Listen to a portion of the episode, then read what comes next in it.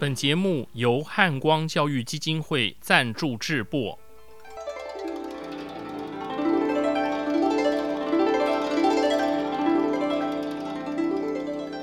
各位听众朋友，大家吉祥，大家好，我是简崇元，很高兴和各位再度于空中相会。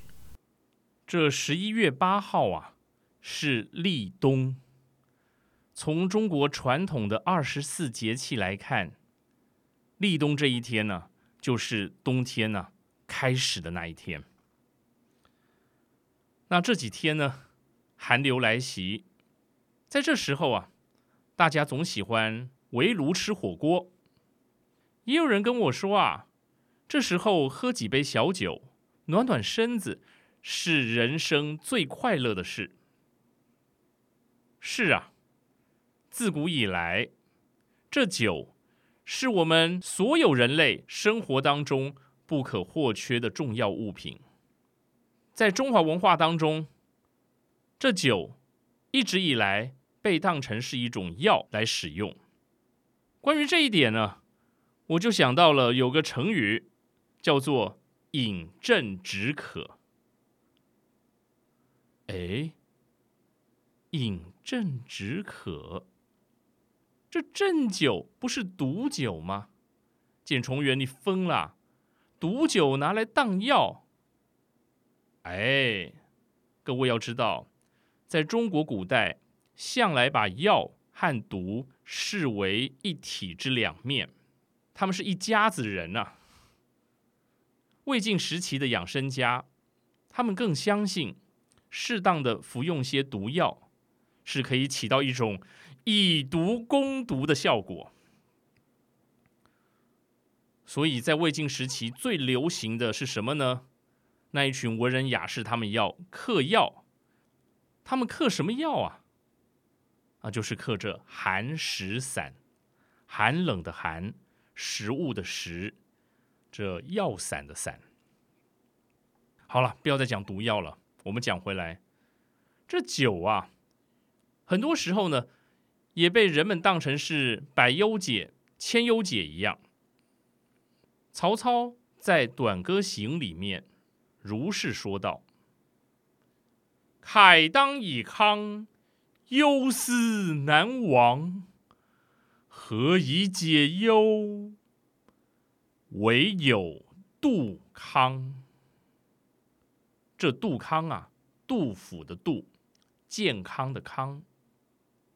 传说，这中国的酒是杜康发明的，因此他被奉为酒神，而我们也就把杜康当作是酒的代称。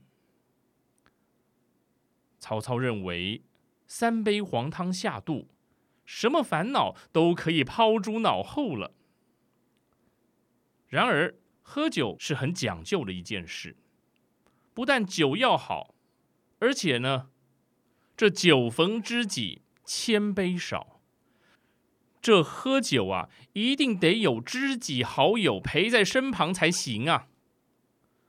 否则，一个人喝闷酒，非但不能一醉解千愁，反倒是举杯消愁，愁更愁啦。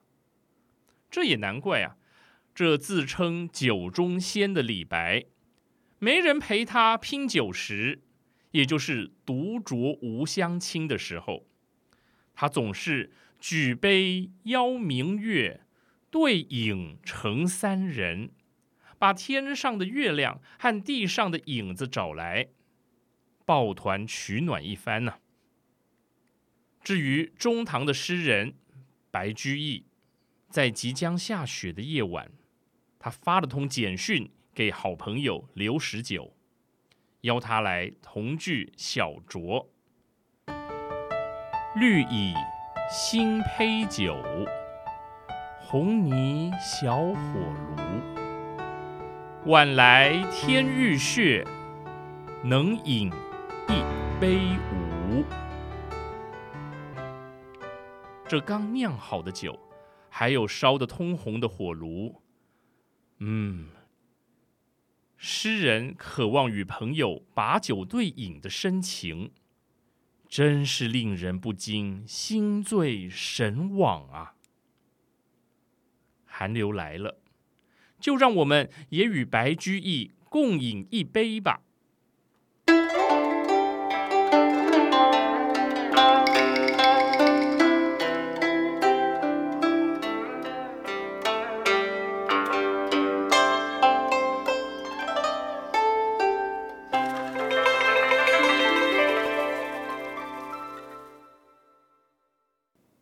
这真是一首充满着深情的小诗啊！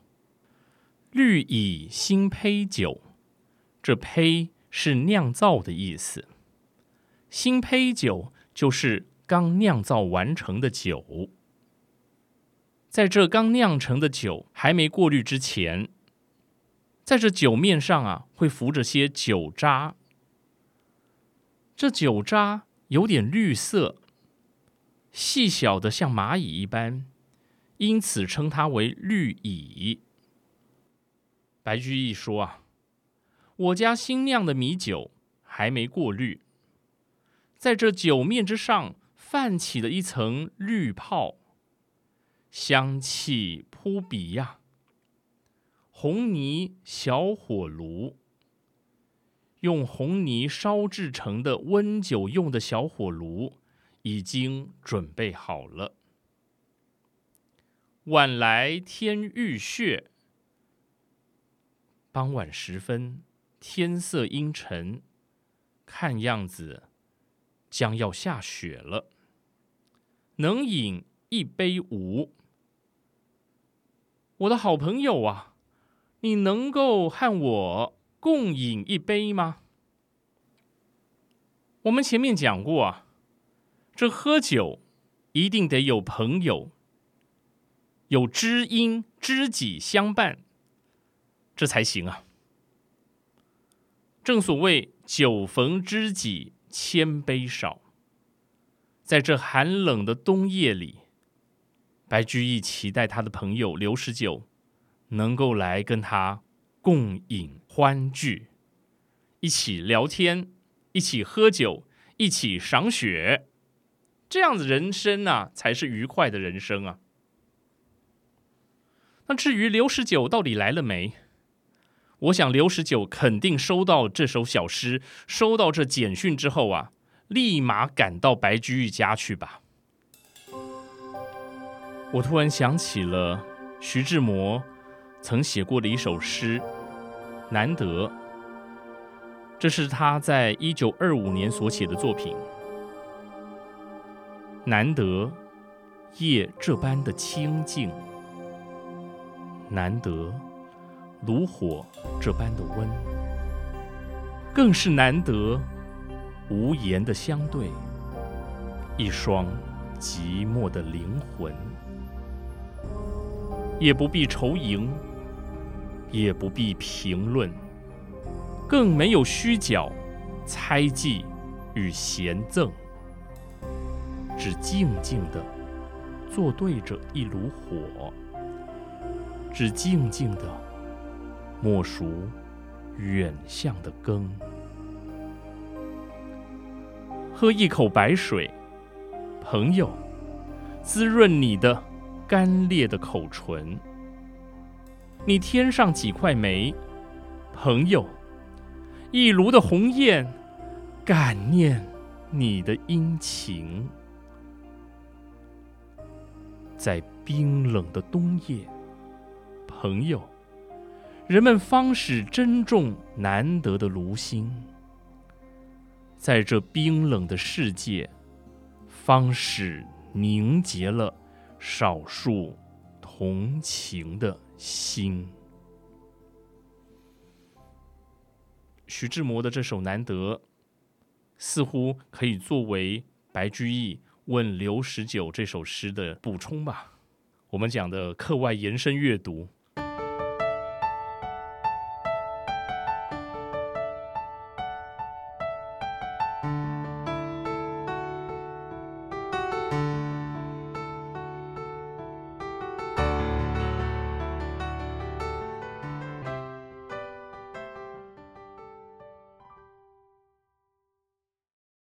在现代诗当中也有诗人把白居易的《问刘十九》作为发想的源头，来创作新的作品。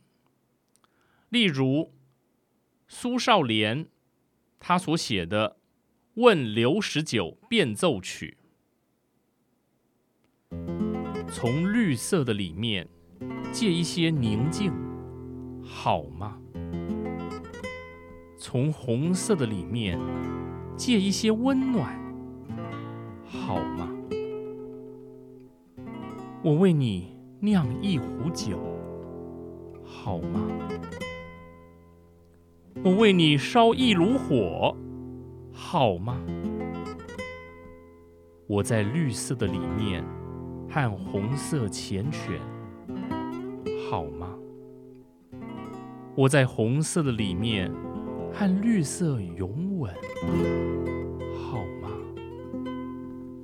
炉火把我的身影投射在天空，好吗？你看到我的身影，就来喝一杯，好吗？把我酿成酒，好吗？把我烧成灰，好吗？这首诗啊，余光中先生做了如是的评论：